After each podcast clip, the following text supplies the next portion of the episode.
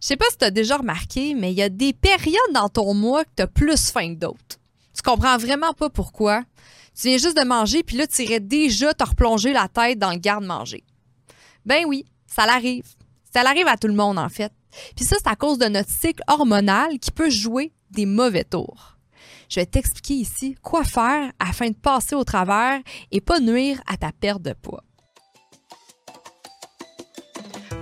Voici dans l'ABC de la perte de poids avec Ali Braggs, naturopathe et coach de vie. Ce podcast est destiné aux femmes trop occupées qui souhaitent perdre du poids avec des trucs simples reliés aux thématiques des 3C, les croyances, les connaissances et les comportements à avoir. Chaque épisode te révélera des astuces simples afin d'arrêter de faire le yo-yo avec la balance et enfin avoir des résultats durables sans acheter des pilules magiques. Let's fucking go, on y va! Salut tout le monde, ici Ali dans l'ABC de la perte de poids à l'épisode 39 déjà. Ça va tellement vite avec toi. On a tant de plaisir qu'on on essaye de se développer et avoir de nouvelles connaissances dans notre santé.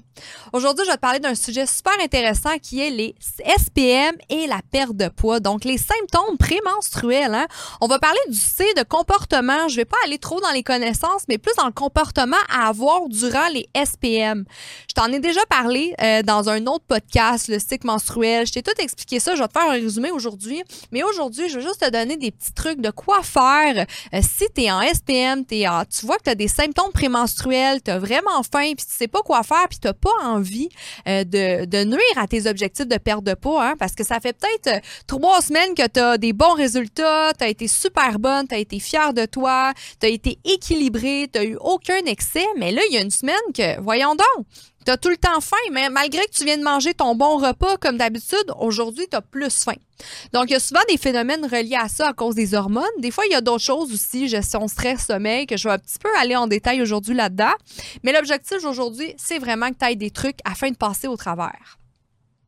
Tu sais, je sais pas si tu as remarqué, là, mais il y a des semaines qu'on a vraiment plus faim. Euh, on, des fois, on vient même une autre personne. Notre humeur est différente. On est plus sensible physiquement, mentalement. Mais pourquoi? En fait, la vérité derrière ça, c'est pas que t'es folle. Là. Ton chum ou ta blonde là, qui dit Ah, t'es dans ta semaine, là, ça va, là.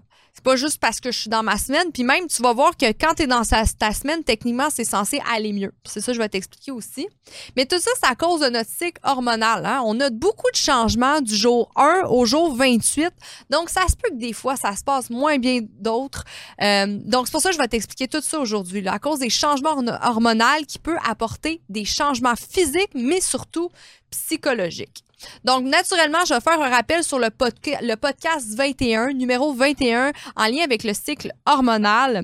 Je vais juste te rappeler que j'ai encore mon appareil dentaire, donc des fois, je vais un petit peu parler sur le bout de la langue. Donc, je voudrais m'excuser de ça. Toi, que tu es peut-être en train de m'écouter avec euh, des écouteurs ou euh, dans ta voiture en ce moment, dans le tapis. Donc, euh, si tu entends des postillons ou moi qui bégaye presque, je m'excuse, c'est ma langue qui vrille un petit peu dans l'appareil. ça va bien aller. Donc, si je fais un petit rappel du podcast de l'épisode 21 en lien avec le cycle hormonal, ben ton cycle commence toujours au, jour 1 qui est ta première journée de saignement. Donc, vers on va dire de 1 à 5, c'est là vraiment la phase menstruelle. Le taux d'hormones est généralement bas. On va parler d'estrogène, progestérone quand je parle d'hormones. Euh, tu vas voir aussi que ce que je vais t'expliquer là, c'est sûr que si toi tu as un déséquilibre hormonal, un débalancement hormonal, euh, il y, y, a un mois que tu as moins bien dormi, que tu as moins pris soin de toi, ça se peut que ça soit pas exactement ça. Donc là, je vulgarise encore une fois l'information pour que tu comprennes bien qu'est-ce que c'est le cycle hormonal. Mais généralement, une femme, son cycle menstruel, euh, c'est du jour 1 au jour 5. C'est là qu'il y a la phase menstruelle et le progestérone et l'estrogène est généralement bas. Tu vas voir aussi que vu que les hormones sont généralement bas et équivalents, euh, c'est là souvent que ça va mieux. Là. Si toi, tu es une femme en santé en ce moment, tu vas voir que le jour que tu saignes, tu es comme enfin, ça vient d'arriver, je suis vraiment contente. Contrairement euh, à ce qu'on peut croire ou ce que les hommes peuvent dire, ah, tu es dans ta semaine, tu pas l'air de bien aller. Ben, c'est pas vrai, ça. Techniquement, quand tu es dans ta semaine, enfin, ça va mieux. Le taux d'hormones a rebaissé. Euh, on vient de passer une, phase difficile du jour 14 au jour 28. Donc, je vais t'expliquer ça. Mais tu vas voir que c'est là qu'on est contente que ça arrive. Par la suite, suite à la phase de menstruation, on est du jour 6 au jour 14. Donc, du jour 6 au jour 14, c'est là que l'estrogène augmente progressivement, mais la progestérone reste basse. Donc, l'estrogène aussi, tu vas voir, elle peut nous rendre un petit peu plus stressés, contrairement à la progestérone, parce que la progestérone a un beau lien avec le neurotransmetteur qui est le GABA. Le GABA, en fait, c'est un neurotransmetteur qui rabaisse l'anxiété, la nervosité. Donc, on voit que du jour 6 au jour 14, l'estrogène augmente, la progestérone reste basse. Par la suite, jour 14. Jour 14, généralement, c'est là qu'on a l'ovulation. On s'entend, c'est peut-être pas toujours jour 14 pour tout le monde, mais là, on, généralise l'information. Le jour 14, c'est là l'ovulation et c'est là que ça se gâte, en fait. Souvent, le jour 14, c'est là que la femme va, va un petit peu moins bien. En fait, c'est là que l'estrogène atteint le pic pour déclencher l'ovulation. Le progestérone reste encore bas. L'estrogène, par exemple, il y a des qualités derrière ça. c'est ça que je vais, te lire une petite étude par la suite. L'estrogène, elle peut être en lien avec euh, le neurotransmetteur de la sérotonine. La sérotonine, on dit en fait qu'elle est reliée au bonheur. C'est pas tout à fait vrai. Aujourd'hui, on sait que c'est pas vrai. Euh, mais euh, on a un pic le jour 14, c'est là qu'on a le pic d'estrogène, on déclenche l'ovulation et la progestérone reste bas. Par la suite, du jour 15 au jour 28, c'est là que la progestérone, elle augmente un petit peu par petit peu, puis elle atteint un pic au jour 21. OK? On atteint un pic au jour 21 et elle redescend jusqu'au jour 28 afin de déclencher les menstruations, pardon. Donc, on recommence le cycle par la suite. Donc, c'est pour ça qu'on dit qu'on est du jour 1 au jour 28. Donc, de la phase 15 à 28, mais c'est là, en fait, que la progestérone augmente. Puis là, des fois, ça peut être plus difficile aussi parce que là, c'est plus difficile en fait parce qu'il y a beaucoup de changements hormonaux là-dedans. C'est sûr que c'était déséquilibré, c'est sûr que ça se passe pas exactement comme ça, puis ça peut beaucoup t'irriter. Hein? Un changement hormonal, là, que ça soit bon ou mauvais, ça demande du jus pour le corps. Ça, ça nous trouble une femme, c'est très normal. Il y a beaucoup de choses qui se passent entre le jour 14 et le jour 28. Donc, c'est tout à fait normal que des fois, tu te sentes bizarre, puis surtout si ton hygiène de vie n'est pas stable. Quelqu'un qui est super stable, genre moi, si je peux témoigner, j'ai pas tant de symptômes du jour 14 au jour 28. Il y a des mois que je vais le sentir un petit peu plus parce qu'il y a des mois que je vais avoir moins bien dormi. Je vais avoir bu un petit peu plus d'alcool parce que je vais avoir été en vacances. Je vais être un peu plus stressée parce qu'il y a beaucoup de choses qui se passent. Donc, je remarque que c'est quand que je néglige ma routine puis je néglige ma bonne hygiène de vie, que c'est là que, hey, j'ai donc bien mal au ventre, hey, je suis donc bien fatiguée, hey, je suis donc bien irritée, hey, j'ai donc bien faim. Là, des fois, là, je te dis, moi, quand il y a des, quand il y a des mois que je le sens, là, je le sens à partir du jour 14 et ça devient incroyable. Il y a même une étude qui nous avait montré en naturopathie euh, que les femmes avaient un odorat plus développé à partir du jour 14 jusqu'au jour 28 et on était plus attirés par des choses, des, des aliments gras et des aliments hauts en sucre. Donc, il avait fait une petite recherche là-dessus et ça montrait comment les filles, pardon, les femmes avaient plus de craving vers cette nourriture-là. Donc, souvent, c'est un lien à cause des hormones. On peut dire aussi que l'estrogène est la principale hormone féminine et intimement liée à la sérotonine. Donc, c'est ce que je disais. Donc, l'estrogène pourrait avoir un lien avec la sérotonine, un neurotransmetteur qui nous aide à nous sentir en paix et heureux. Heureuse, on va le dire euh, au féminin. Enfin, Certaines études ont démontré que l'estrogène fonctionne comme un antidépresseur naturel, imbibant la dégradation de la sérotonine et rendant la sérotonine plus présente dans le cerveau. Lorsque l'estrogène diminue, la sérotonine et le bonheur diminuent exactement. Donc, à partir du jour 14, c'est là qu'on peut voir une baisse d'estrogène. Donc, c'est là qu'on peut voir aussi des sauts d'humeur. On peut avoir plus faim, on a beaucoup plus de symptômes et on se demande pourquoi. Donc, c'est tout à fait normal en plus. C'est normal que l'estrogène descende quand tu t'en viens vers l'ovulation, après l'ovulation, pardon. Donc, c'est normal de, se sentir différente aussi. Aussi, la progestérone interagit avec un autre neurotransmetteur appelé le GABA, donc ce que je t'ai expliqué tantôt, ce qui nous aide à sentir euh, détendue et calme. Elle fait cela en stimulant les récepteurs du GABA dans le cerveau, ce qui a pour effet de ne, net de produire un effet imbibeur. Par conséquent, lorsque la progestérone diminue, l'effet du GABA peut diminuer, ce qui, peut nous amener peut-être à nous sentir un peu plus irritable et anxieuse. Donc, ça peut arriver aussi, comme je dis, si on a une baisse de progestérone, on peut se sentir plus anxieuse. Donc, on voit en fait que aussi, l'estrogène et la progestérone jouent ensemble. Quand on parle de débalancement hormonal, comme j'avais expliqué dans l'autre épisode, ça veut dire qu'il y a beaucoup d'écart entre la progestérone et l'estrogène. C'est qu'il y a beaucoup de fluctuations entre les deux, ce qui fait qu'on a un gros débalancement. On peut avoir une dominance estrogénique qui fait qu'on n'a pas assez de progestérone. Souvent, on pense qu'une dominance estrogénique, c'est qu'on a trop d'estrogène, mais en fait, ça pourrait être qu'on n'a pas assez de progestérone, ce qui fait qu'on a une dominance estrogène. Et euh, la dominance estrogénique, en fait, peut se voir avec des symptômes physiques et mental aussi. Hein? Donc, euh, physique, j'en ai souvent parlé. On parle d'une prise de poids au niveau de la culotte de cheval, au niveau des cuisses, au niveau des fesses. Euh, on peut avoir de l'acné, on peut avoir euh, des poils. On peut... Il y a beaucoup de symptômes face à un débalancement hormonal, mais ça ne veut pas dire que tu as un de ces symptômes-là que automatiquement tu as un débalancement hormonal. Donc, il faut aller pousser un petit peu plus les tests face à ça. Il y a beaucoup de choses aussi qui fait en sorte que tu as un petit débalancement, un déséquilibre et qui fait que, ah, ce mois-ci, tu as plus de symptômes, tu as plus faim, par exemple, tu trouves ça difficile. Donc, le genre de symptômes que, je peux, que tu peux avoir, comme je dis, ben, c'est la faim, euh, c'est la fatigue, c'est la nervosité, c'est les humeurs aussi. Il y a beaucoup de ce genre de symptômes-là. Et qu'est-ce qui cause de ça? Ben, c'est un manque de gestion de stress ou un, un apport en stress euh, à cause du cortisol.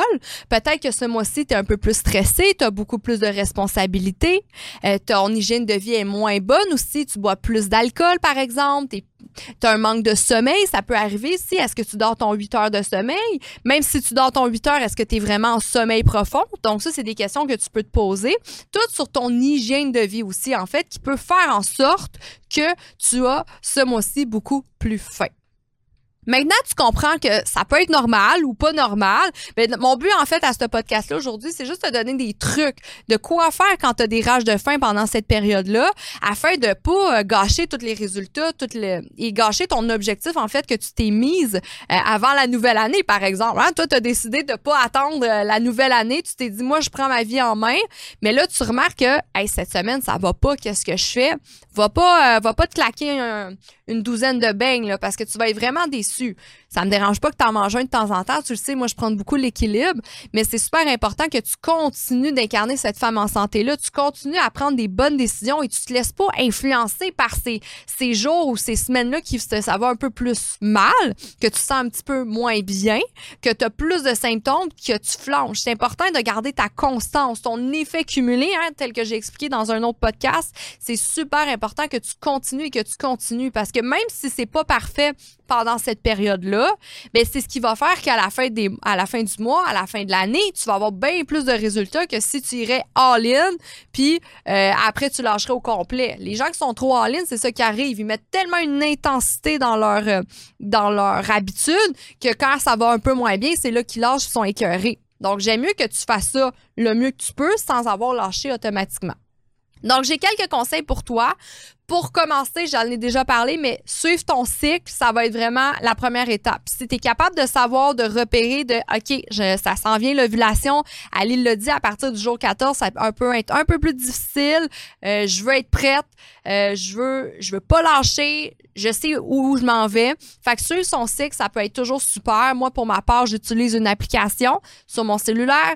C'est sûr, c'est pas la chose la plus précise qu'on peut avoir comme technologie, mais au moins, quand j'ai mes règles, je vais le mettre dans mon application puis après, ça compte tout seul environ. Euh, c'est quand je suis rendue à mon 14 jours. Fait ça, c'est le premier conseil que je peux te donner. Deuxièmement, surtout, c'est pas le temps d'aller te faire des jeûnes puis de couper tes calories ben là, tu le sais un petit peu ce que je pense du jeûne. Oui, le jeûne peut apporter beaucoup de bienfaits sur ta santé, mais là, si tu le sais que euh, tu as faim, tu le sais que ça va moins bien, tu es plus stressé, euh, tu dors moins bien, va pas couper tes calories. Tu c'est pas grave. Tu t'es peut-être clenché euh, un Joe Louis avant de te coucher. OK, c'est pas grave. Là, dis pas demain matin, je vais jeûner. Oublie ça, tu vas causer un ouragan. Surtout, ne coupe pas tes calories, ne jeûne pas. Et même s'il faut, moi, c'est ce que je fais, c'est le meilleur truc que je peux te donner. Ajoute-toi un repas. Moi, quand je vois que j'ai plus faim, ben, je vais manger à place de 3-4 fois, je vais manger jusqu'à 5 fois dans ma journée, mais au moins, je vais bien manger. Je vais manger des repas sains, des repas qui sont riches en, macronutriments, protéines, gras, des fibres, j'oublie pas, mais je vais me rajouter un repas. Donc oui, mon apport calorique va être plus élevé dans ma journée, mais au moins je n'aurai pas mangé de la scrap parce que si tu sais que tu es dans cette période-là puis finalement, t'as clenché un petit peu, puis le lendemain matin, tu t'en vas te faire un jeûne, puis tu coupes tes calories, rendu le soir, tu tiendras pas. Tu vas oublier, tes hormones vont être plus fortes que toi, tu vas dire, fuck, je m'en fous, je vais aller me clencher euh, mon dessert préféré, par exemple. Fait que ça, c'est un truc que je peux te donner ajoute un repas. Tu vas voir, ça va vraiment fonctionner. Pour ma part, je me rajoute une bonne collation le soir avant le coucher. Oui, je le sais, dans la science, on dit qu'avant le coucher, il faut pas manger, mais moi, pendant ces périodes-là, ça me fait vraiment du bien. Je, mange un petit yogourt grec avec des fruits, un bout de chocolat noir et je suis euh, aux anges et je n'y pense même plus. Un autre truc que je peux te donner naturellement, ben, c'est le temps de préparer tes lunchs. C'est le temps de préparer tes lunchs, de faire ta prep, préparer des collations. Genre le dimanche, tant que toi, tu travailles du lundi au vendredi, je sais pas ton horaire. Tu te pognes une journée de congé, que là, tu fais ton, épicerie, tu prépares tes lunchs, t'es prête. Parce que quand le cerveau, il a faim, quand tu, quand tu penses que tu as faim, puis t'ouvres le frigo, faut qu'il y ait quelque chose. Parce que si ton repas n'est pas préparé, ta collation n'est pas préparée, crois-moi que tu vas aller te chercher n'importe quoi. Le cerveau, il est pas con. Il va chercher ce qu'il veut, qui peut euh, procurer du plaisir, qui peut procurer plus de calories en peu de temps. Donc, si là, t'as, là, faim, puis là, faut que tu te prépares un poulet mijoté, là, oublie ça, ça ne fonctionnera pas. Je peux te faire référer à l'épisode 17 euh, de comment économiser pour euh, perdre du poids.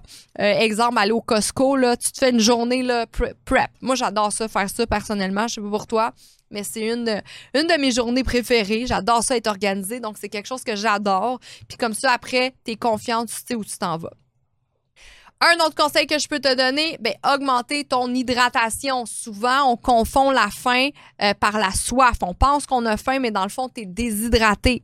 C'est super important euh, de bien s'hydrater. Comment bien s'hydrater? Ben, tu peux manger ton eau, donc augmenter ton eau dans ton smoothie, mettre de l'eau dans ton smoothie, augmenter les fruits, euh, les légumes, toutes les choses qui a, qui a beaucoup d'eau dedans, fait que ça va augmenter ton eau.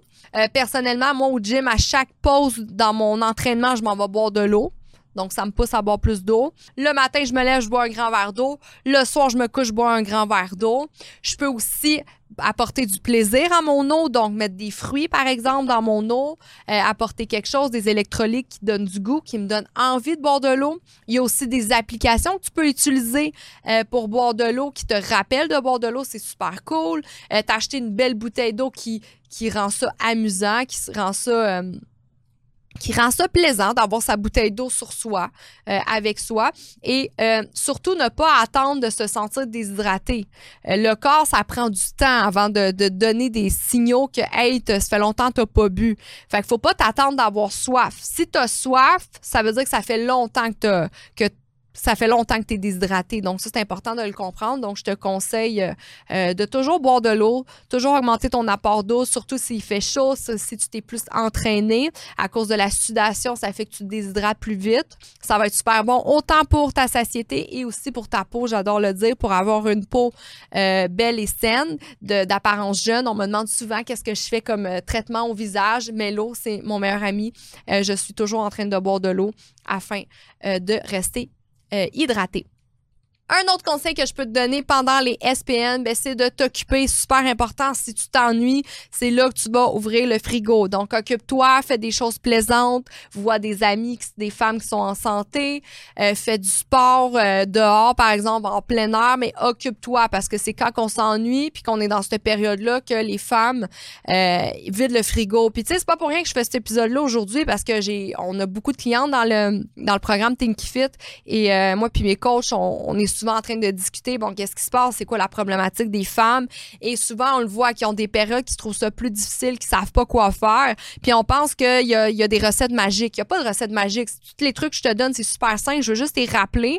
Euh, mais c'est comme ça qu'on passe au travers. C'est en étant organisé, puis en, faisant les points que je t'explique aujourd'hui, tu vas voir, ça va être beaucoup plus facile. Et si tu fais ça dans ton quotidien tous les mois, tu vas voir qu'après trois mois, après six mois, tu vas être vraiment satisfaite. Faut pas que tu gages toute une semaine tout ton objectif de l'année pour une semaine par mois. C'est très important.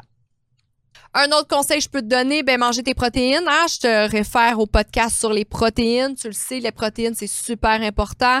Euh, les acides aminés essentiels, c'est super bon pour le métabolisme. C'est super bon aussi pour la satiété. Les femmes qui ne mangent pas assez de protéines, on voit qu'elles ont plus faim. Donc, augmenter son apport en protéines, avoir une protéine à chaque repas, c'est super important aussi. Je le parle tout le temps de ça. Donc, ne pas oublier cet aspect-là. Les fibres alimentaires, naturellement aussi, pour avoir un bon transit intestinal, mais les fibres aussi, c'est super bon pour la satiété. Mon petit truc de salade, hein, je sais pas si tu m'as écouté, que je parlais que j'étais allée au Japon. J'ai mangé comme une cochonne et j'ai perdu du poids pendant ce temps-là parce que à chaque fois, tous les matins, je me levais, j'allais dans un buffet et je mangeais une bonne salade avec de l'huile d'olive et du vinaigre. Euh, c'est ce qui m'aidait aussi pour ma glycémie, pour mon inflammation intestinale. C'est ce qui faisait que je prenais pas de poids à balance malgré les choses que je mangeais. Donc, euh, peut-être commencer tes repas avec une salade, ça pourrait énormément t'aider sur ta satiété. Tu vas voir que ça coupe la faim. Euh, manger des légumes, manger des fibres, avoir euh, des fibres en supplément aussi peut énormément aider. Moi, j'en mets toujours dans mon smoothie tous les matins. C'est ce qui fait en sorte que j'ai une bonne glycémie et que j'ai un bon transit intestinal et que je suis en santé. Donc, je pourrais te mettre le lien si tu veux à la fin du podcast qui pourra t'aider dans cet aspect-là. Naturellement, la gestion du stress, a vraiment été prouvé là, que le niveau de cortisol élevé, ça augmentait la faim, ça avait un lien avec les hormones de satiété, la leptine et la gréline qu'on appelle en fait. Donc, quand une des hormones élève et l'autre redescend, ça fait qu'on a faim. Quand l'autre élève et l'autre redescend, ça fait qu'on a plus faim.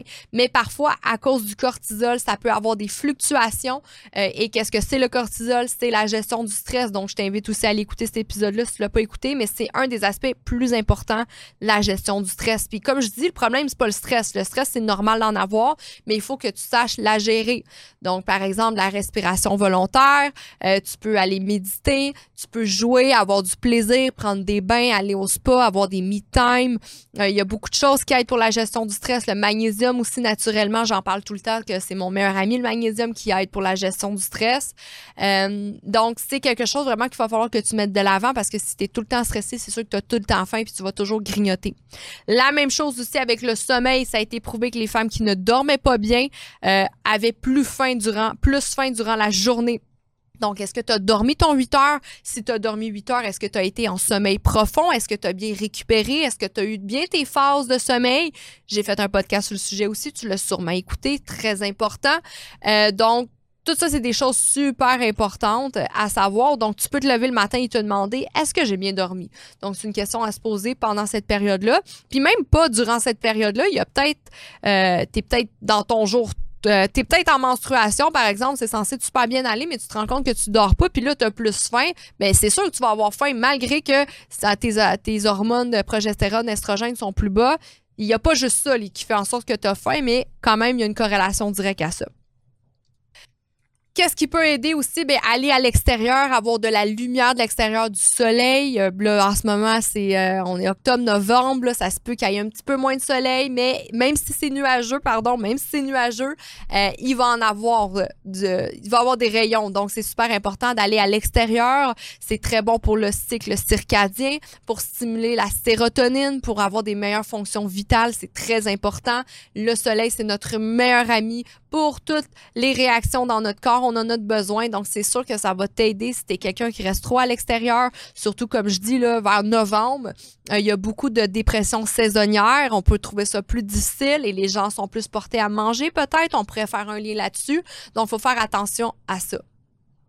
Aussi, ben, faire du sport. Donc, euh, si tu sens que tu es dans une période comme ça, ben, juste aller dehors, marcher. Marcher, ça va aider à régulariser tes hormones, pardon, et ça va couper les envies. J'en ai souvent parlé aussi, faire du sport pour l'endorphine, ça va apporter un sentiment de bien-être, euh, puis ça va couper la faim aussi. Souvent aussi, après un gros entraînement, on n'a souvent pas faim immédiatement après à cause de l'adrénaline, fait que ça peut reporter un petit peu plus tard ton repas. Et le dernier conseil que je peux te donner finalement, surtout, ne prends pas la pilule contraceptive. J'avais comme pas le choix de l'introduire celle-là là, parce que souvent, euh, je le vois tellement avec mes clients, je leur demande pourquoi tu prends la pilule, puis là les femmes me disent ah ben je la prends en continu. Puis là je suis comme mais pourquoi tu prends la pilule en continu? Ben mon médecin me l'a conseillé parce que j'ai des gros symptômes prémenstruels. Puis là, je, pose la question, mais est-ce que tu penses que tu as des gros symptômes prémenstruels parce que tu prends pas la pilule? Je vais répéter. Est-ce que tu penses que tu as des symptômes prémenstruels parce que tu ne prends pas la pilule? C'est une question à te poser parce que peut-être toi, tu m'écoutes en ce moment, là, puis tu es gêné parce qu'effectivement, tu prends la pilule à cause de ça. Tu as toujours mal au ventre, tu as trop de saignements, tu as mal à la tête à chaque fois que tu as tes règles, peu importe. Puis là, la solution pour toi, ça a été de prendre la pilule. Mais je tiens à te dire que ton corps, euh, c'est pas parce que tu prends pas la pilule qui te donne ces symptômes-là. Ton corps, quand il te donne des symptômes, il y a une raison.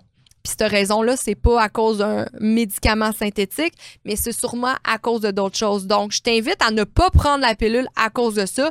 Si tu la prends déjà, euh, je vais pas être là dans un podcast à te conseiller de l'arrêter. Naturellement, il faut un suivi plus poussé que ça.